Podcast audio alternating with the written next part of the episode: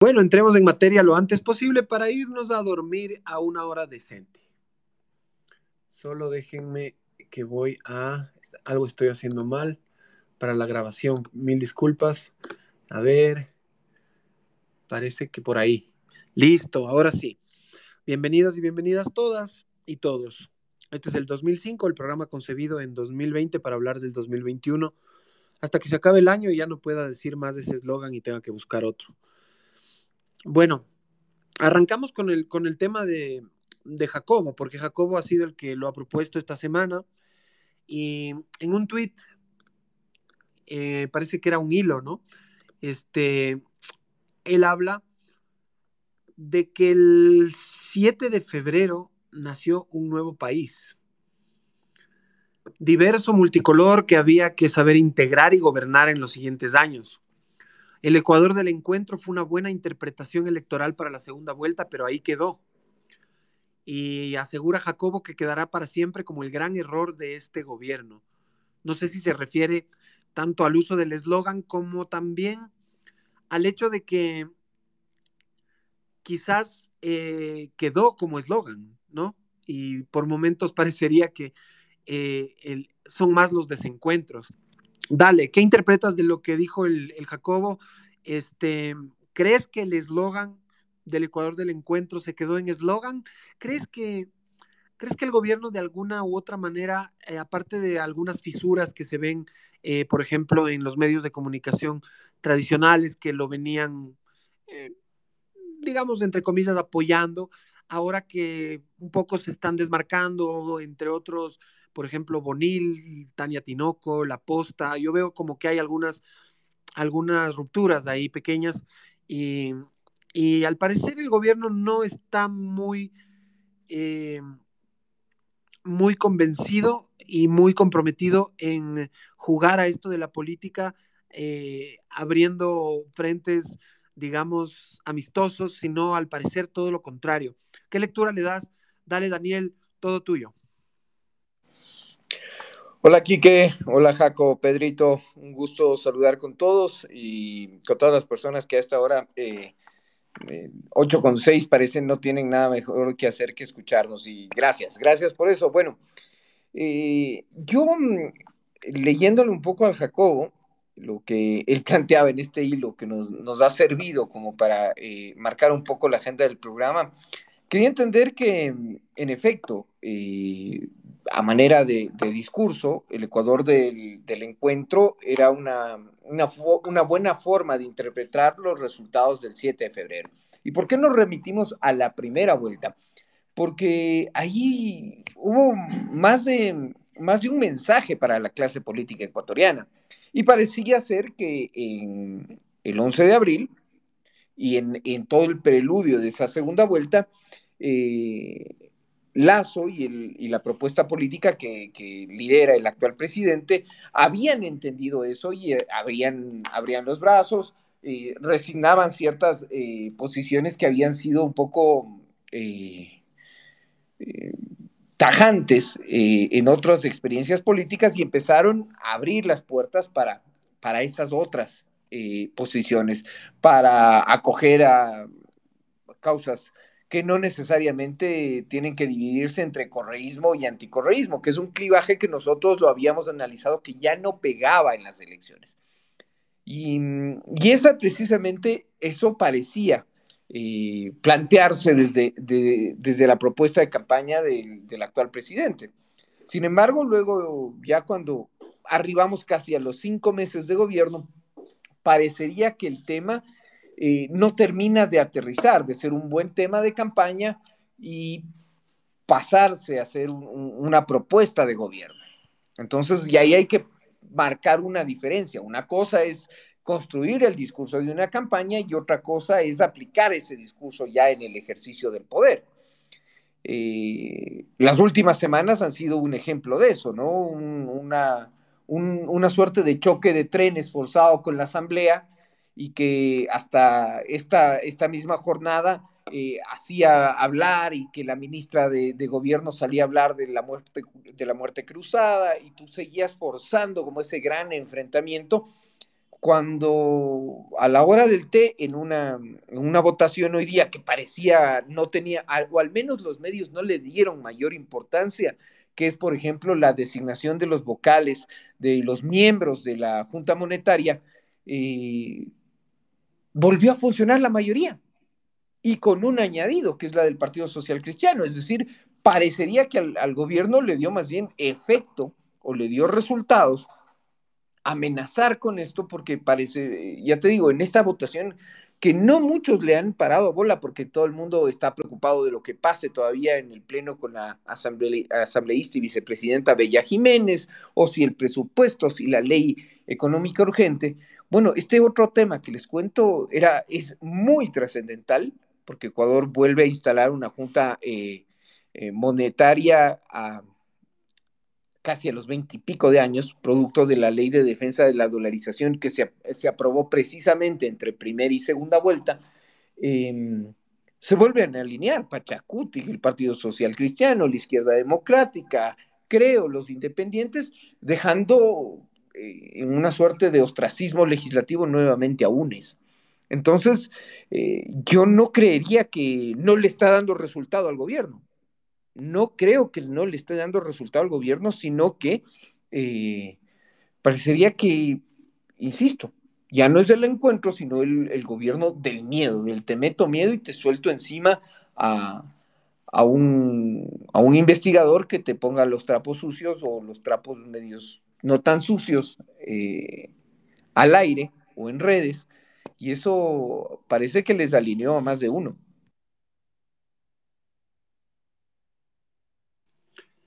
Pedro Donoso, quiero saber eh, qué está pasando con el, con el mensaje del gobierno, ¿no?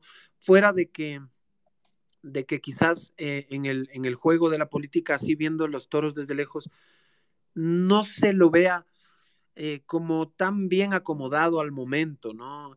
Incluso, y esto por supuesto no es teoría ni nada, sino solo es vivencias.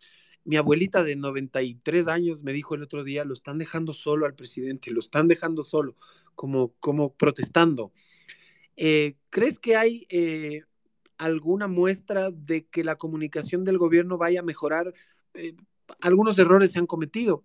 Creo que creo que el Jacobo más o menos lo que dijo en su tweet un poco era que el eslogan del gobierno del encuentro pues no terminó siendo tal del todo, ¿no? Por lo menos hasta ahora, quizás en la vacunación sí, y no mucho más. Da pena ver como, por ejemplo, la, ministra que está encargada del tema derechos humanos dijo el otro día que, que ya tiene listo un plan de contingencia para las prisiones para febrero, cuando estamos evidentemente en un estado delicadísimo de las cosas a nivel de las eh, grandes penitenciarías del país. Entonces, háblame, háblame Pedro del mensaje, de qué está pasando con el mensaje, eh, qué está haciendo el gobierno para tener una comunicación un poco más efectiva, ¿no? Que, me parece que a ratos no están hablando por los canales que son, no tienen voceros claros. ¿Quién es el vocero del gobierno? Esa es una gran pregunta, por ejemplo. Dale, Pedro. Le doy yo el Jacobo. Eh, yo estaba hablando contigo porque el Jacobo ya me dejó hablando solo, pues, pero, pero que ya... dale tú, Jacobo, igualate, si quieres. Sí, porque ya nos está puteando por interno el Jacobo. Ajá, ahora está enojado ya. pero ves, no habla. Ah, sí, no nos para ni igual. O sea, claro, nos putea solo por putearnos. Bueno, eh, gratis. Sí, ahora voy yo. Buenas noches a todos y todas. Digamos, a ver, yo, siempre repito esto, ¿no es cierto? Para mí no es un tema de comunicación. Es decir, uno siempre pone, ¿no es cierto?, en el peso, el peso político a la comunicación cuando la comunicación es del muelle de llegada. Y si no hay claridad política, finalmente, ¿qué se quiere comunicar? Eh, coincido finalmente que no hay una, una vocería clara, ¿no? Es decir, yo veía políticamente correcto este domingo y decía, el error político, estético, del imaginario de poner a Diego Ordóñez enfrentarse a Isa es como un, error político gigantesco. No porque yo tenga algo en contra del doctor Ordóñez, pero digamos, desde el vamos, ¿no es cierto? Eh, la lógica de dialéctica finalmente de ese debate, la estética, la puesta en escena, eh, no ayuda a desmitificar, ¿no? Eh, yo creo que muy poco hay cómo exigirle al gobierno en comunicación si no hay claridad política. Aprovechemos que el Jacobo además ya se desconectó para robarnos todas sus ideas. Y claro, el problema finalmente es que si tú me preguntas, más allá de quién es el vocero del gobierno, que no tengo la respuesta, ¿cuál es la de identidad del gobierno? Tampoco tengo la respuesta, porque el gobierno ha tenido la incapacidad de tener una identidad propia y sostenerla. Porque finalmente una cosa es ganar la elección, como se decía, ¿no es cierto?, como el gobierno del encuentro, pero mutar esa identidad al gobierno del orden, como dice Jacobo, al gobierno de la producción, al gobierno de las vacunas, al gobierno de no sé qué. Entonces, claro, al no tener identidad, digamos, es imposible o es infructuoso hablar del mensaje. Es irrelevante hablar del mensaje porque no tienes identidad. Porque la identidad finalmente es la capacidad de poner en el imaginario lo que eres y que eso no genere duda, ¿no? Eh, y claro, ahí, viene como todo este, este gran debate, ¿no es cierto?, de ¿era una buena apuesta o una mala apuesta lo del gobierno del encuentro? Yo creo que en eslogan sí, en concepto era más difícil, ¿no? Eh, esta frase que tiene Monedero, sí es terrible eh, citar a Monedero, pero bueno, él en uno de sus libros dice, ¿no es cierto?, em, es fácil estar cobijado bajo el eslogan de igualdad, libertad y fraternidad, pero al rato de los ratos, cuando esto ya tiene que transformarse en planes, programas y proyectos, es decir, en política pública, ya es como muy complejo hacerlo, ¿no? Eh, y ese era el problema, es decir, el gobierno del encuentro finalmente, en, tanto y en cuanto tengamos a un antagonista en común, pero cuando ese antagonista finalmente o desaparece o de una u otra manera se disuelve, eh, ya nosotros nos convertimos en nuestros propios antagonistas, ¿no? Y ahí viene un poco la reflexión que yo decía antes. Eh, en campaña era fácil aglutinar al anticorreísmo bajo un solo paraguas, pero ya en el poder ese anticorreísmo tiene distintos matices que rompen el encuentro. ¿Qué quiero decir con esto? Que ya en política pública hay otros intereses, ¿no es cierto? Eh, otra vez en una entrevista conversábamos sobre el clivaje. Yo he sostenido esto o intentado sostenerlo como hipótesis, claro, que el histórico clivaje en el Ecuador nunca ha sido izquierda-derecha, siempre ha sido sierra-costa. Es, es como, digamos, un, un, un tema geográfico-político real, ¿no? Eh, y digamos, dentro de ese clivaje también o dentro de esa polarización también hay micropolarizaciones, no sé si existe esa palabra, eh, que es finalmente, ¿no es cierto?, eh, la rivalidad de intereses legítimos o ilegítimos, no importa, ¿no es cierto? Pero, por ejemplo, en la misma lógica de cómo tú, digamos, puedes contentar con política pública exportadores e importadores, por ejemplo, ¿no? cómo tú puedes establecer finalmente estas grandes discusiones, que muchas veces son más discusiones de la política que de la técnica, ¿verdad? El tema de, no sé, bajar las tasas de interés, etcétera. Es decir, claro, ¿cómo nosotros o cómo el gobierno convierte al gobierno del encuentro en algo real, en política pública real? Que eso es lo verdaderamente complejo.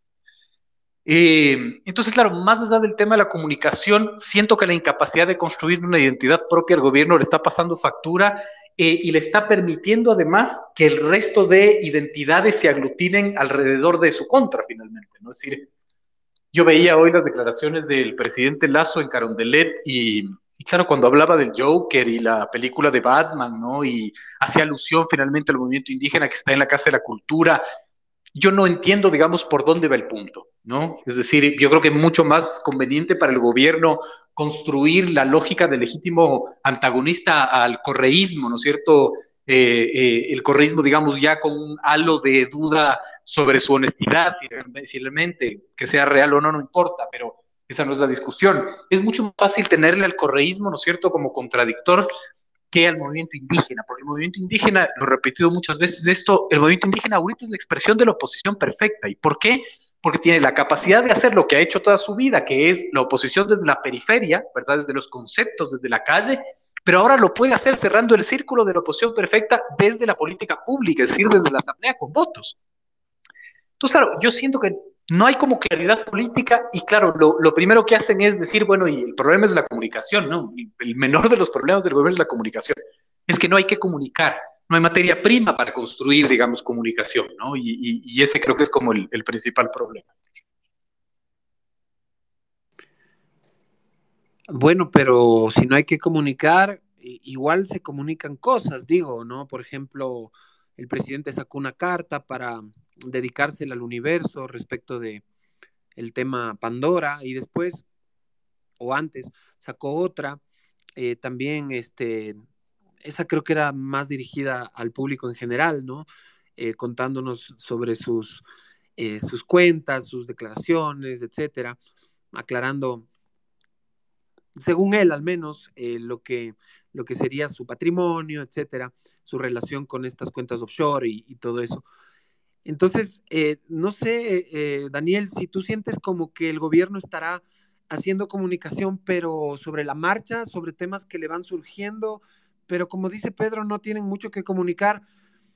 Eh, no, se pudieron agarrar de la vacunación, que quizás lo habíamos hablado aquí muchas veces, era, era ese, esa, esa ancla de, de, partida que les podía dar ese impulso, pero claro, empezaron un poco a calentarse las calles, los, los movimientos este, sociales y, de los pueblos y nacionalidades ya están un poquito escasos de paciencia, eh, ya están en Quito, ya están en la Casa de la Cultura. Eh, además, las cárceles, además, el escándalo de los Pandora Papers. Entonces, fue como, yo, yo dije el otro día esto y no sé si, si compartas, pero fue como que pasaron de tener un positivo, que era la vacunación, y era el gran positivo, porque era no solo un, aspecto positivo cualquiera, sino era uno, uno bastante poderoso, porque era uno primero que era obligación, que tenían que empezar por ahí, que sin eso no había nada más, y por supuesto que lo hicieron bastante bien, porque pasamos de, la tabla de posiciones patas arriba a estar entre los primeros, ¿no? De, me refiero a, Latinoamérica. Y claro, eh, ahora son varios negativos, ¿no? Son como algunos, y claro, eh, el desencuentro con la CONAIE, y, los mencionados anteriormente, la gasolina que sigue subiendo cada mes y lógicamente con eso se supone la inflación y por ahí está también el, escándalo de las empresas de papel y, no sé, es como que es como si estuvieran tratando de solucionar estos pequeños grandes problemas que le vienen surgiendo a partir de la vacunación. Y claro, eh, mucho no nos están proponiendo, Dani. Es que mm, yo insisto, estamos centrados en ver lo que está eh, bajo el reflector, es decir, lo que nos están alumbrando. Entonces estamos como siguiendo la agenda de medios y lo que nos proponen los medios para que veamos y para que hablemos sobre eso. Y yo insisto, están pasando muchas cosas fuera de ese reflector. Que me, y ahí voy a coincidir con, con el Pedro en que no están en la prioridad de comunicación del gobierno. Coincido, pero creo que es a propósito, pues. Insisto, otro, otro, otro, otro escenario, el de ayer. Ayer la, Asamblea nomina o manda su terna de candidatos para eh, participar en el reemplazo de la Corte Constitucional y otra vez vuelve a funcionar la mayoría. Pero nosotros seguimos viendo en los noticieros que están peleados, que los Pandora Papers, que la Comisión de Fiscalización, que no la de Garantías Constitucionales, y seguimos viendo, pero hay cosas que están pasando fuera de ese reflector sobre las cuales no estamos debatiendo sobre las cuales no estamos viendo y no estamos poniendo nosotros un radar ahí o nuestro reflector ahí. Entonces yo, insisto, más allá de que comparto en algunas cosas con, el hilo del, Jacobo, no creo que sean por desconocimiento, por ignorancia, sino que a, mí me parece que son a propósito, porque pasan, a ver, ¿quién no estaba preocupado que si Villavicencio, que si la denuncia, que, que si la respuesta de Quispe o la respuesta de Yori por aquí? Y, claro, el movimiento indígena podría aparecer como un legítimo contradictor, como está diciendo el Pedro, pero el brazo político, la expresión de ese, movimiento indígena, que bien señalaba el Pedro, es, la oportunidad de hacer política pública, sigue votando con el gobierno. Y pasó ayer, y pasa hoy. Entonces, ¿de qué hablamos? Solo lo que está en, en el recuadro, solo lo que nos plantean ahí porque yo, yo, yo veo que la realidad del, del Ecuador pasa por un montón de cosas más que no están en ese recuadro, que no están en ese, en ese debate de, lo que nos proponen, incluso los, estos eh, interlocutores de este diálogo social o de este diálogo político. No están. Están pasando cosas, están dando cosas y que están avanzando. Claro que también al mismo tiempo, si es que un ojo acucioso desmontaría el, el discurso del gobierno, diga, ¿cuál bloqueo? Está renovando la Corte con los votos de Pachacutic, de la izquierda democrática, el Partido Social Cristiano. Está nombrando la Junta Monetaria con los votos Y los que se están quedando en una suerte de, de insisto, ostracismo legislativo ostracismo político son los de UNES. Claro, y habrá que también tratar de identificar qué están haciendo ellos por fuera de este reflector. Cómo están trabajando en territorio, si se están acercando, si están levantando, aunque difícil es hacerlo sin moneda de cambio, porque la política en el Ecuador funciona de una forma clientelar. Que quisiéramos que funcione distinto, sí, pero funciona de una manera clientelar. Y UNES ya no tiene la, moneda de cambio para que, eso, para que eso opere. No money, no play nomás. Entonces creo que sí deberíamos ver otras cosas que están pasando fuera del radar. Y aquí quisiera plantearle al Pedro una cosa que él planteó en otro tuit de él, de hace algunos meses, al menos un mes y medio. El Pedro decía, yo pronostico para noviembre una, eh, una reorganización del CAL, por ejemplo.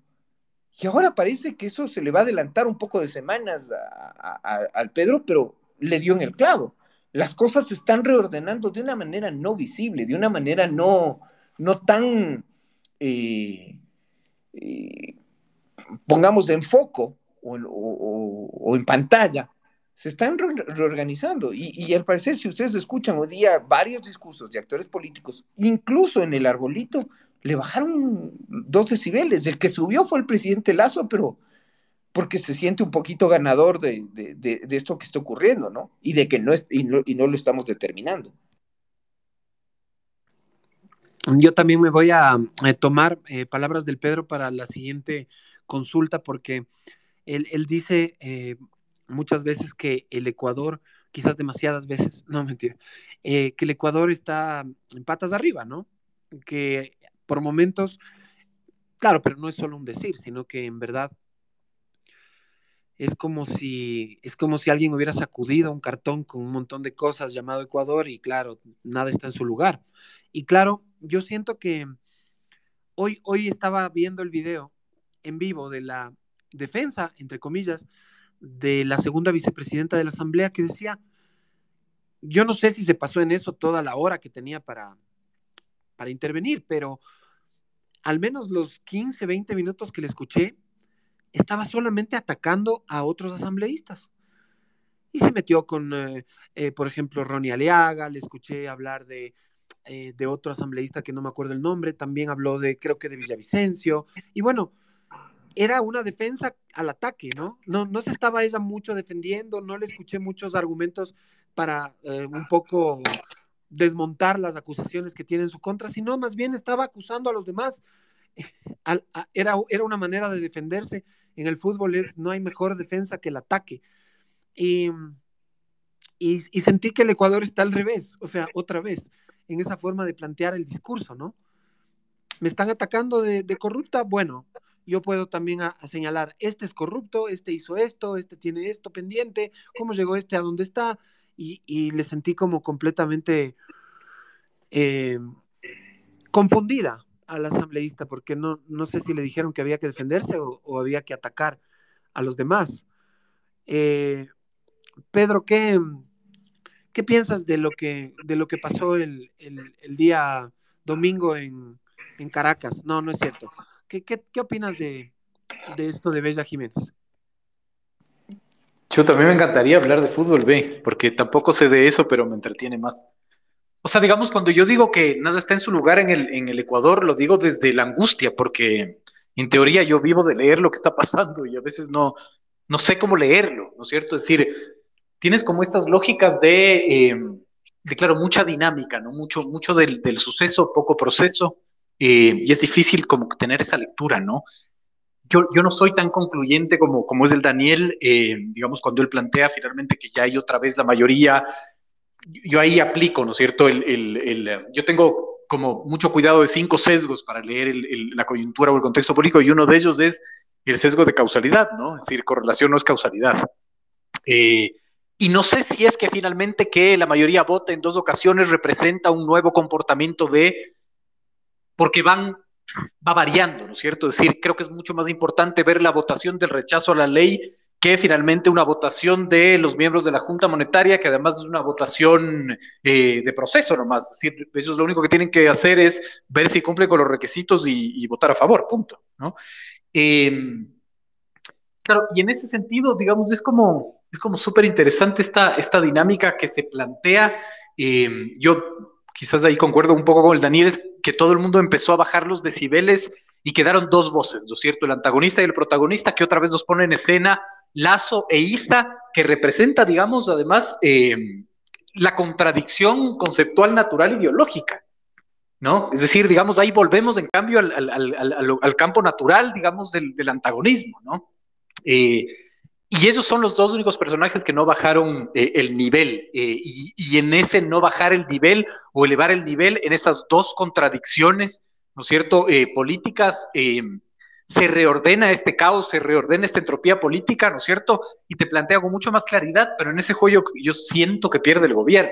Y siento que pierde el gobierno porque para, para la CONAI y para el movimiento indígena, como dije anteriormente, es mucho más fácil establecer esta lógica de oposición mucho más, más clara y que el gobierno sigue, sigue sin entender que no es políticamente eh, sano para ellos, evidentemente, o, o estratégico, el plantear, digamos, esta esta posición tan clara desde la CONAIE, ¿no? Eh, y yo creo que la CONAIE hace maromas para que le den eh, el puesto de legítimo opositor finalmente en, la gran mesa de la política, ¿no? que es lo que yo creo que está buscando.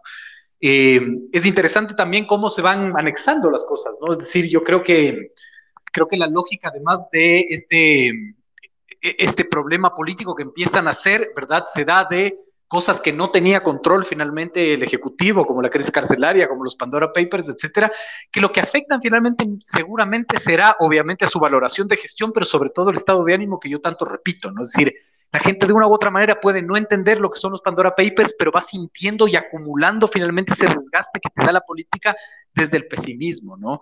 Eh, y, y, es ahí, digamos, cuando el gobierno no entendió la capacidad de construir conceptos para construir identidad, ¿no?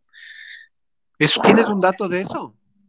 No tengo ahorita los datos, eh, digamos, como últimos. Eh, se están cocinando de lo que me dijeron eh, y ya deben estar cerrando encuestas esta semana para la siguiente. Dale. yo, yo iba a, a, pedirle a Daniel que me mande sus, sus criterios sobre este clivaje que también se está ya eh, consolidando, ¿no? Eh, el correísmo anticorreísmo, que bueno, está ahí, a veces más, a veces menos, pero también está ahora el gobierno con AIE, ¿no? Que me parece que, que también tiene su picante. Y hace pocos días, y, yo estoy seguro que fue el mismo día, eh, o, al día siguiente, puedo equivocarme de todas maneras, pero cuando hubo la supuesta cumbre con AIE gobierno en Carondelet, a la salida, eh, la CONAIE envió un mensaje diciendo que tenían derecho a la resistencia. Entonces era un poquito como diciendo, no nos han, no nos han recibido ninguna de nuestras peticiones, no hay diálogo, no hay acuerdos, eh, no hay nada aquí. Y claro, al, poco tiempo, no estoy seguro la, la, cantidad de tiempo, pero fue relativamente enseguida, el presidente invitó a Leonidas Issa para que le acompañe a una cumbre nada más y nada menos. Y claro, es una de las más importantes del planeta y hoy le ha respondido. Le ha respondido en el Twitter Leonidas Isa y quisiera, entiendo que es la cuenta de él, la oficial, parece que sí. Ajá. Eh, por si acaso hay que revisar siempre, ¿no? No vayamos a caer en, esos errores. De, las, un amigo les llama eh, las tías de, de Piolín, los pueblos del mundo nos autoconvocamos para luchar por nuestros territorios a nivel global en la COP26 y enfrentar de manera conjunta el extractivismo transnacional. Jamás aceptaremos invitaciones de ningún gobernante que impulsa la economía de la muerte en nuestros territorios. Justamente hoy que Guillermo Lazo salió al balcón y dijo que hay que defender Quito de los indígenas, pues Leonidas Issa se manda también esta perla. Daniel, ese clivaje con Aye Gobierno, ¿qué fin tiene, no? ¿Cuál es el, futuro que tú le ves? Por favor, ilústrame, ilústranos. A ver, lo que yo estoy viendo ahí es se mantiene el tema este de los buenos y los malos, ¿no? Y, los, y, lo de hoy del balcón estuvo dirigido clarísimo a una audiencia, los quiteños de bien, los que este, se sintieron amenazados en octubre de 2019 y sin calificarlos si es que esos son los malos o los buenos, solo estoy utilizando esa autodenominación de uno de sus líderes, de los quiteños de bien. Y el presidente está hablando con quien le quiere oír. Está hablando con quien le quiere oír, con quien le está prestando esos oídos. Y claro, yo voy a coincidir lo que eh, en algún momento conversaba con el doctor Arturo Ruiz, eh, que, está, que está escuchándonos, de que eso tampoco te puede marear y decir todo el Ecuador te apoya o que e, ese respaldo que tenían hoy día en la Plaza Grande es, es ya una, una muestra de, de lo que esperaríamos ver en las cifras que el Pedro dice se están cocinando. No, no, de ninguna manera. Y creo que sí están estableciendo esa, esa contradicción, eh, el antagonismo, y están marcándolo directamente ambos actores que tú has señalado, mi querido Quique. Pero eso, insisto, nos tiene viendo cosas eh, que no, no, no son menores, no son menores. ¿Qué ha pasado con el tema de los combustibles? Sigue siendo el discurso de campaña de, eh, perdón, el discurso, no de campaña, sino el discurso eh, repetitivo de, de, ISA, de Quispe, de, de, algunos actores de ese lado o de esa acera. Y no, no, no, no hay encuentro, pero tampoco pasa nada más. La movilización de hoy día en el arbolito y, declararse en resistencia y que ya están aquí, tampoco nos asegura que vayamos a tener una gran conmoción o una gran movilización. Entonces, insisto, parecería un, hasta cierta, cierta forma una suerte de vals que no nos permite ver, y, no, es, no es menor, o sea, lo que yo relataba, o sea, como parte de argumento, la votación de la conformación de la Junta Monetaria no es menor, Pedro, no es menor. Créanme que es mucho más determinante que eh, haberle devuelto el proyecto económico urgente, porque el proyecto económico urgente va a regresar, va a regresar. Y hay que analizar también los discursos, por ejemplo, hoy día de Guadalupe Lloris. O se va a publicar. O se va a publicar, exactamente. Pero el tema de la Junta Monetaria, créeme, créeme que es mucho más determinante. Y, el reemplazo de la Corte Constitucional es mucho más determinante que, esos temas que nos tienen tratando. Y la renovación del Consejo Nacional Electoral en noviembre. Exactamente. Y eso no estamos discutiendo. Y eso créanme que se está cocinando eh, entre los que supuestamente están peleados, o al menos el, brazo político de, una parte de los pletistas lo están negociando con el gobierno. La conformación del mismo CAL, Pedro. La, conformación del mismo CAL a estas horas, eh, en una semana, yo sí les invitaría el, próximo martes, vamos a, vamos a ver qué ha, qué ha, pasado por ahí y si hay o no una, un, debut de una bancada ahí en, en el CAL y, ver, y veremos si esta legítima contradicción, insisto, tomando a Pachacuti y, y al movimiento indígena como algo que está actuando coordinado o en el mismo sentido, se mantiene. Esto no, no, está, no es así de sencillo. Y el problema es que el, tú, tú, has generado un gran sparring con, con, el movimiento indígena y con el miedo de que Quito y la defensa de Quito y de tal al más puro estilo de cuando Correa decidía pelearse con un etéreo que es la prensa, sin ponerle nombre y apellido. Entonces eso te sirve para llevar la discusión y el foco de esa discusión a un punto y dejar a los demás fuera.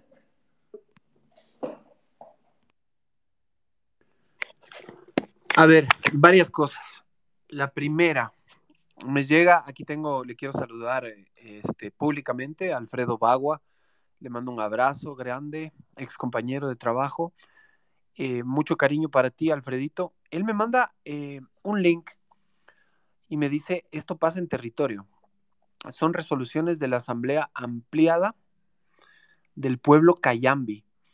Y claro, esta confederación en sus resoluciones tiene, tiene ah, una lista no muy larga, pero una de las principales es, claro, rechazar las políticas neoliberales y las decisiones del gobierno, ratificar asambleas permanentes, hacer un llamado a organizaciones nacionales, pero también dice cerrar todo tipo de diálogo con el gobierno, organizar estrategias de lucha y, muy llamativo esto también, lunes 18 de octubre del 2021 inicia la movilización simbólica.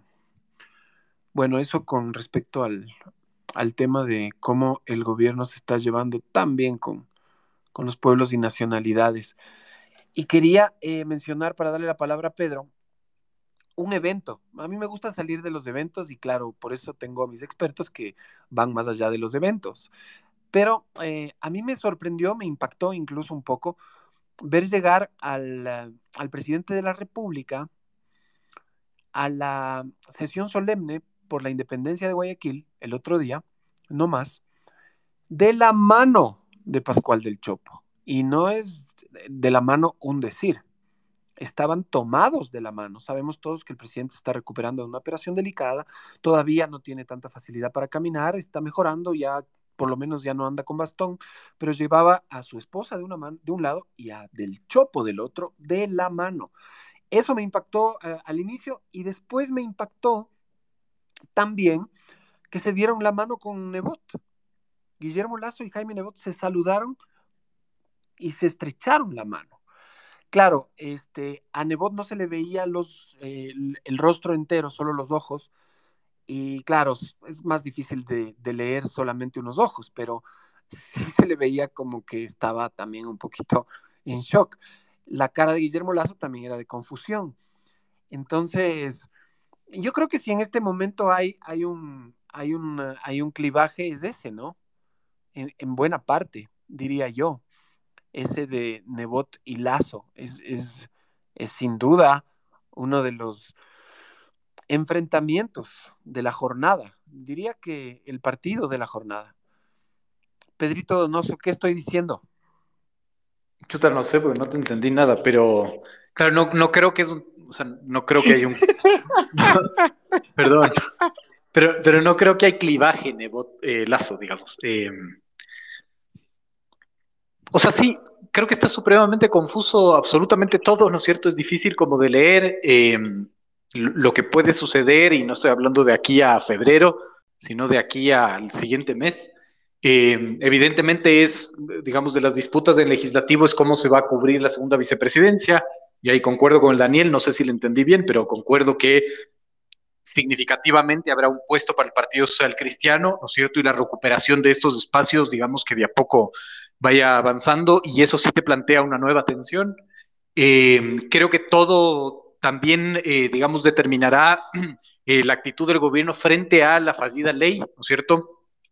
Yo creo que es una actitud absolutamente suicida, pero creo que lo están tomando en serio, que es la publicación de esa ley en el registro oficial, que para mí, digamos, eso ya representaría la incapacidad de leer absolutamente toda la política, porque claro, además, digamos, ese es un tema que aún está en disputa, es decir, ni siquiera lo has trabajado para allanar el camino de que sea, mm, aunque sea medianamente discutible, es decir, yo creo que hay voces más contrarias a que eso se haga que a favor, y no estoy hablando desde la política, sino desde la técnica, creo que ese es el escenario más probable y yo creo que eso sí podría desatar finalmente eh, una tensión político-institucional, ahí sí de, pronóstico reservado, ¿no? Eh, quizás no en la lógica de que la ciudadanía se tome las calles, porque yo creo que aún el estado de ánimo no da para eso, pero sí de una u otra manera darles, digamos, la posibilidad o la razón a, los movimientos sociales para, eh, digamos, ejercer, ejercer un reclamo, ¿no? Creo que es mucho más sano,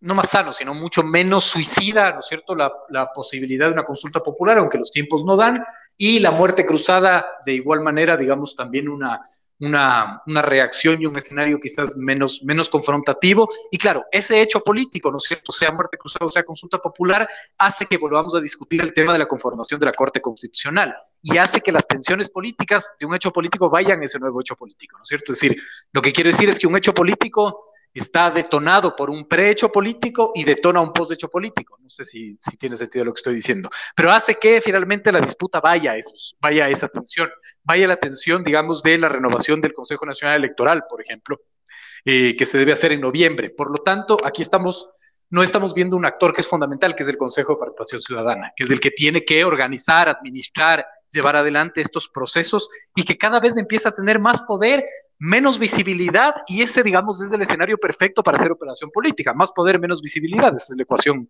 perfecta, ¿no? Entonces, creo que ese es el debate, creo que es interesante, digamos, ver cómo se intentarán, digamos, las fuerzas políticas cooptar el Consejo de Participación Ciudadana para ver cómo se administra esa atención. Y claro, eh, yo creo que ese es como, como lo, que se nos viene al corto plazo. A ver, para ir cerrando, Daniel, este, respecto de lo que pueda estar pasando en el cuarto de guerra del presidente y de, y de su movimiento, de los que están cerca de él, quisiera saber si tienes alguna idea de lo que están conversando, porque eh, cada vez se habla con más frecuencia, ¿no? De esta posibilidad de la muerte cruzada, no sé, no sé de qué lado, hay, hay un lado que creo que eh, todavía no puede y otro no sé si puede, pero eh, se está conversando de la muerte cruzada, la consulta popular también se está conversando. Y bueno, no, no quisiera mencionar esto porque somos un programa, entre comillas, serio, pero ya se está hablando incluso de Borrero golpeando los cuarteles. lamento mencionar eso, pero, pero está, está, está en el chat de las tías Piolín, está en el, en el, Twitter, está, está en, en, eso sí tengo que aclarar, en calidad de rumor con negrillas y mayúsculas y una letra gigante, ¿no? Y di, nomás, di nomás tu nombre y tu nombre de cédula para que la fiscalía sepa que eres vos el que está diciendo, si no después nos manda a la, coronel Cobo. Claro, nos en este a la covacha a nosotros. Me llamo Pedro Donoso. Eh, tengo, deja ver tu perfil de Twitter, lo que dice.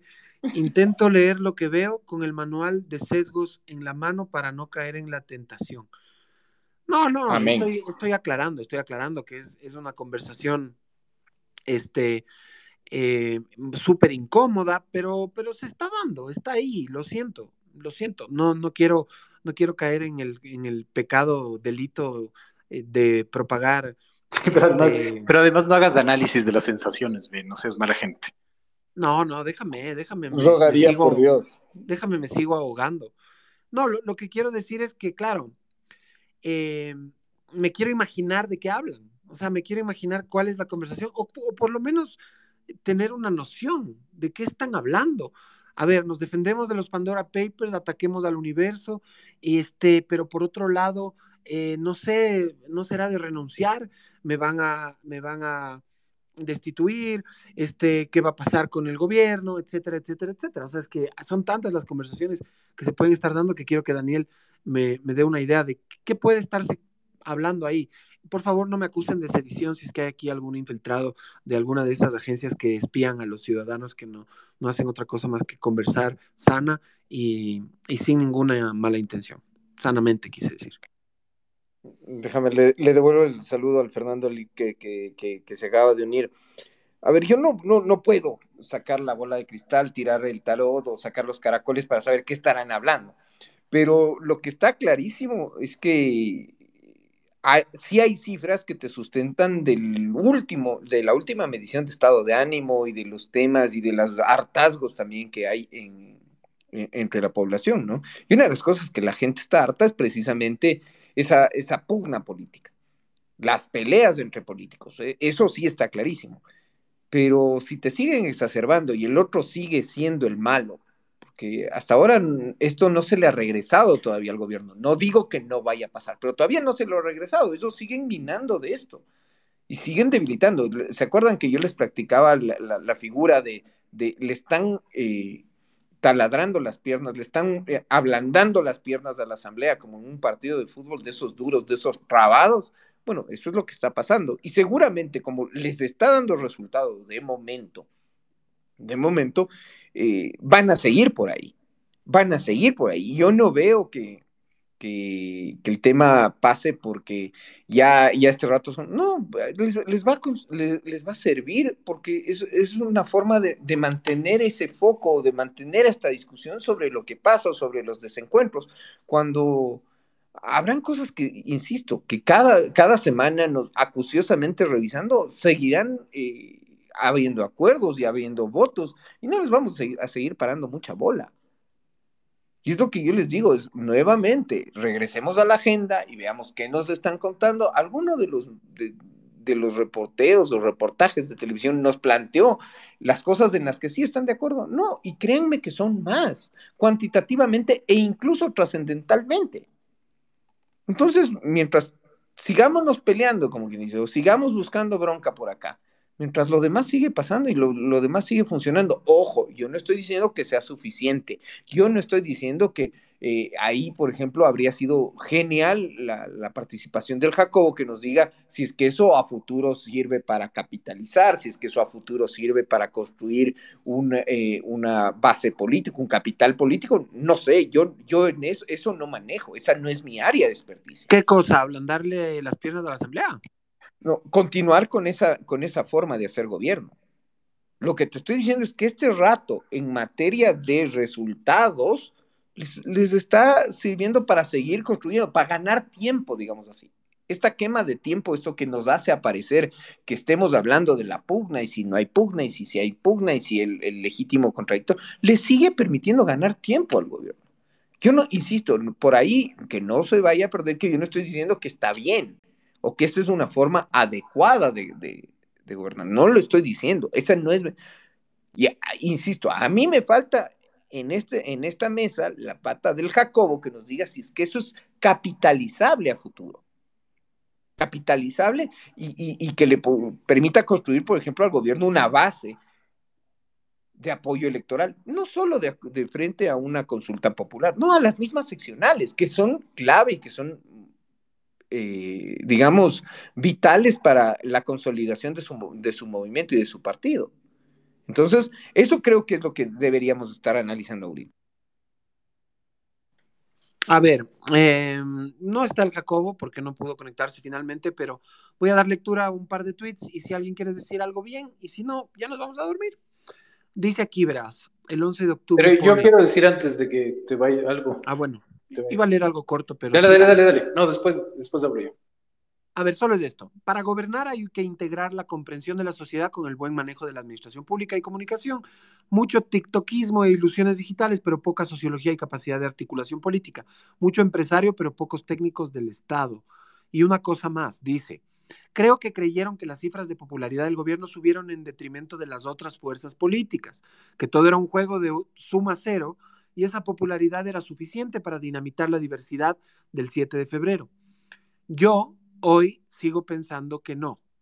Así que, o sea, lo que quería era un poco de alguna manera responder lo que pregunta el Daniel. Yo no sé si la forma de hacer política de este gobierno, como lo están haciendo hoy en día, le pueda llevar a capitalizar algo. No sé, no sé. Yo presiento que las cifras no van a ser buenas las que salgan esta próxima semana. Claro, teniendo en cuenta que las anteriores eran extraordinarias, sesenta y pico de puntos de aprobación. Para mí va a caer, para mí va a caer esa cifra en al menos un 20%. Pedro. en ese sentido, digamos, hay como dos elementos que quisiera como, resaltar, ¿no es cierto? El primero es, em, claro, yo no sé si es el tema del tiktoquismo o no, sino la incapacidad, como decía la otra vez, ¿no es cierto?, de entender el país que estás gobernando, ¿no es cierto? No tener un censo poblacional a mí me parece que es grave, no tener, digamos, mediciones cualitativas también siento que es grave. Eh, eh, y claro, pero aquí viene como, como el ámbito de la fatalidad, ¿no? Y, de, y, de, y del azar. Em, es, gravísimo finalmente que el momento en que el gobierno iba a capitalizar, es decir, a materializar lo inmaterial, ¿no es cierto?, Del, de la vacuna, en finalmente un peso y contrapeso de enviar la ley y con su respaldo popular eh, presionar para que esa ley se apruebe, sale lo de las cárceles y cae lo de los Pandora Papers, que de una u otra manera, ¿qué es lo que hace? yo, yo, no, es que, no es que siento que los Pandora Papers son un tema que le va a afectar en la cotidianidad, en el ciudadano, ¿no es cierto?, en la causalidad mágica, pero sí es un tema de desgaste en el, en el, en el optimismo, como decía antes, pero sobre todo que equilibra las narrativas. Es decir, cuando el gobierno puede decir, a la Asamblea Nacional, Bella Jiménez y no sé cuál y no sé cómo y diezmos y no sé qué, la Asamblea puede responder y decirle Pandora Papers y se iguala finalmente, ¿no?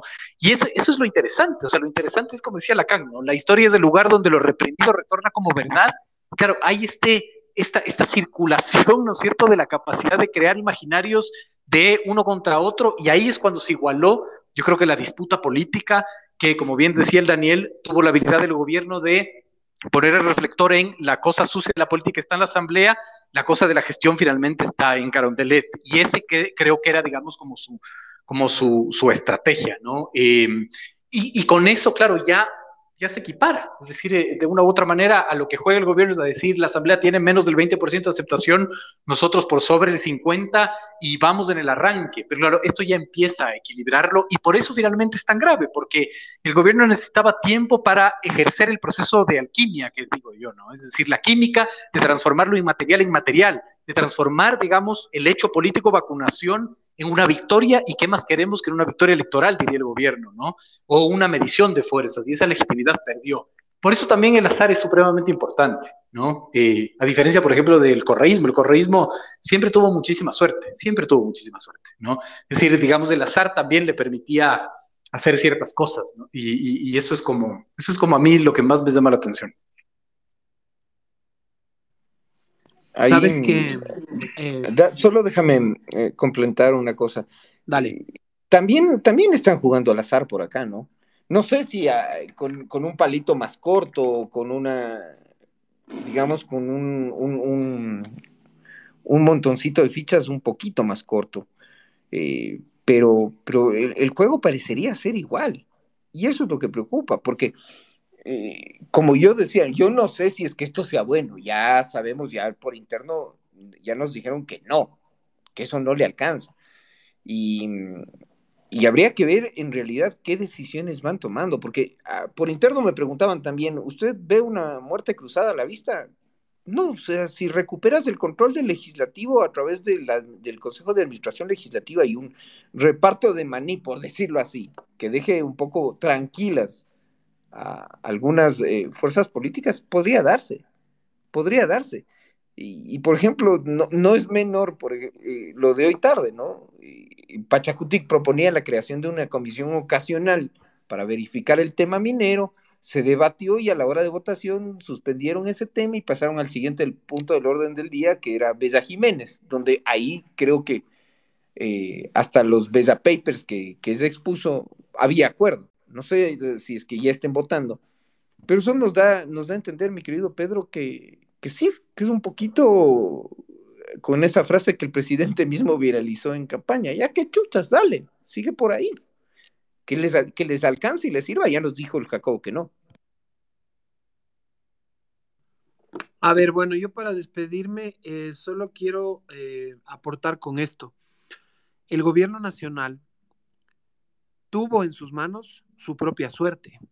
Yo creo que, claro, hay, hay, una porción de la suerte que no puedes controlarla y otra que sí.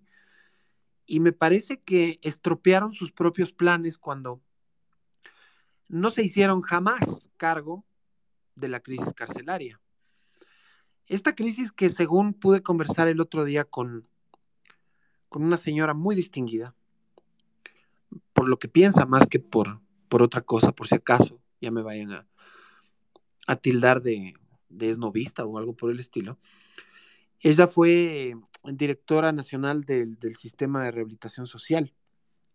Y ella, ella me contaba que la crisis carcelaria empieza oficialmente el 12 de junio del 2019, cuando se hace noticia, y no solo nacionalmente, sino en todo el mundo, que habían presos jugando fútbol con la cabeza de otros presos.